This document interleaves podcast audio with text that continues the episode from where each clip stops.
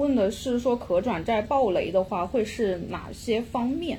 嗯。可转债暴雷，嗯，可转债的所谓的暴雷，一般是也是这个这它不存在单独的可转债暴雷哈，我告诉大家，因为可转债，除非大家是在二级市场上面你去买那些已经上市的可转债，那么有可能因为它的这种流通盘特别的小，然后被高度控盘了，那么这个时候的话呢，就会出现这种呃交易日内的这种价格出现巨幅的波动，那么这种对于普通投资者我肯定是不建议的，对不对？而如果你要说可转债暴雷，那如果要引申的话，那就一定是上市公司暴雷了。就它的标的，哎，就上市公司相当于的话，它还不起债了，对不对？就是钱还不起了。那么这个时候，它所发行的可转债跟信用债可能都会受到冲击。为什么？因为人家如果连本金都还不起了，那大家想想看看，是不是这就算暴雷了？因此，不存在单独的所谓的可转债暴雷，嗯，好吧？之前的话是八月二十一号，陆军装备部也是发表了一篇倡议书，然后的话大家都觉得这个倡议书的内容好像有点类似于医药集采，是不是也是军工界的一个集采的行为？会不会对军工产生一个不良的影响？就您能给大家介绍一下这个事儿吗？其实这个倡议书哈，呃，提出来之后呢，确实当时是。呃，也影响到军工短期的这一种走势，就是大家情绪嘛，本来这就是一个受热点驱动的。那军工的集采的这一个东西推出来之后哈，很多人会很自然的跟医药的集采去进行比较。但是我告诉大家哈，呃，不一样的。为什么不一样呢？因为陆军装备部的这一个倡议书中间确实有提到说，比如说要呃阶梯式的降价，对不对？然后的话呢，要挤压整个流程中间的水分。但是它跟医药最大的不同是什么？大家想想看看，全国真正的做军工，尤其是总装这一些企业的话，有多少家呢？医药市场可以说它是一个充分竞争的市场，所以市场的主体特别的多，而且国内外都会有参与。所以在这种充分竞争市场上面来进行集采的话，你会发现那个价格会打得非常的惨。但是作为军工，因为本身军备是一种特殊的商品，它这种装备出去之后的话，你不可能说纯粹的去讲究所谓的性价比，纯粹的去追求便宜，到最后你一定还是要保证整个设备的这个质量跟可用性的，嗯，对不对？因此，军工的集采出来之后的话呢，符合什么？因为我们都看到了，现在整个装备更新的这个速度是非常快的，所以站在规模上面。现在的军备的这个采购的规模确实相比以前是大了很多的。那么我们都知道，当你的规模变大之后，要求你降价、削减成本，我觉得这是非常正常的事情啊，对不对？因为你的规模性上去了之后，其实整整体你的单体成本也本身是在下降的。那回过头来，其实这个东西出来就是说，你不能把部队当冤大头，然后的话呢，继续在中间就是赚很多的利润。所以的话，你要合理的去控制。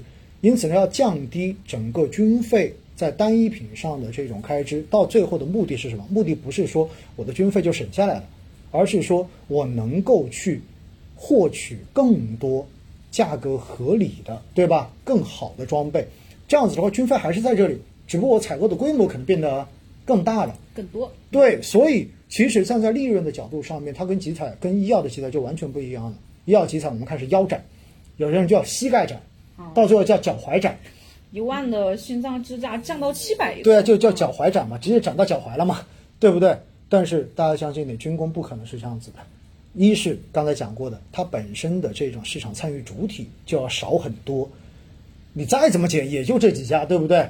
第二的话呢，其实在过去的这些年，本身早就在做这个事情了，只不过是现在因为规模越来越大，那么发了这个倡议书。整体我们看，基本上市场的话，当时震荡了两两下之后，也没有对这个有过大的这种反应的。对，其实也就证明，其实大家一一想就全明白了。嗯，因为它毕竟不是同一类的商品，所以你不可能把军工的集采跟药品集采去进行一个简单的类比的。常老师也给大家讲到，军工的话，它的特性是国家肯定是长期扶持，长期我们也是长期看好，但它可能经常是一个数据黑箱子。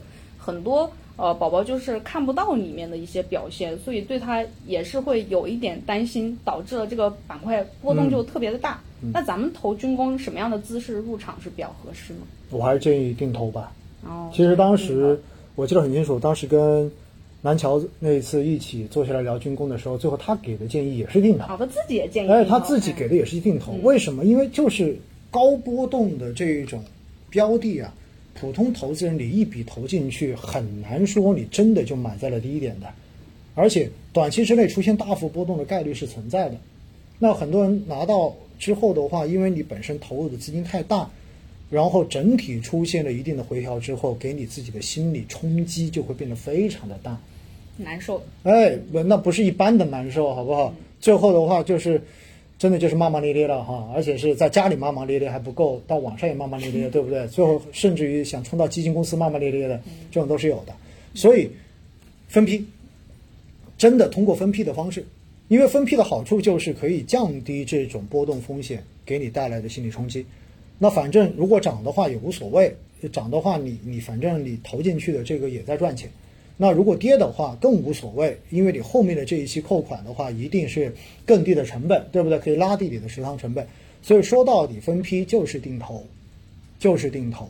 只不过的话呢，你可以，比如说你一笔资金一百万，你说我要去买个军工，那 OK，我我我们也许就是说把它当成一个存量资金的分批，你制定一个计划，比如说你半年投完，或者说一年投完，对不对？在这个过程中间，如果遇上大跌，我们之前说怎么补仓的问题嘛？是。如果市场比如说大跌，今天跌超过百分之三或者超过百分之四，OK，我再加一笔进去，而把这个加的这个也提前制定好，我到底加多少？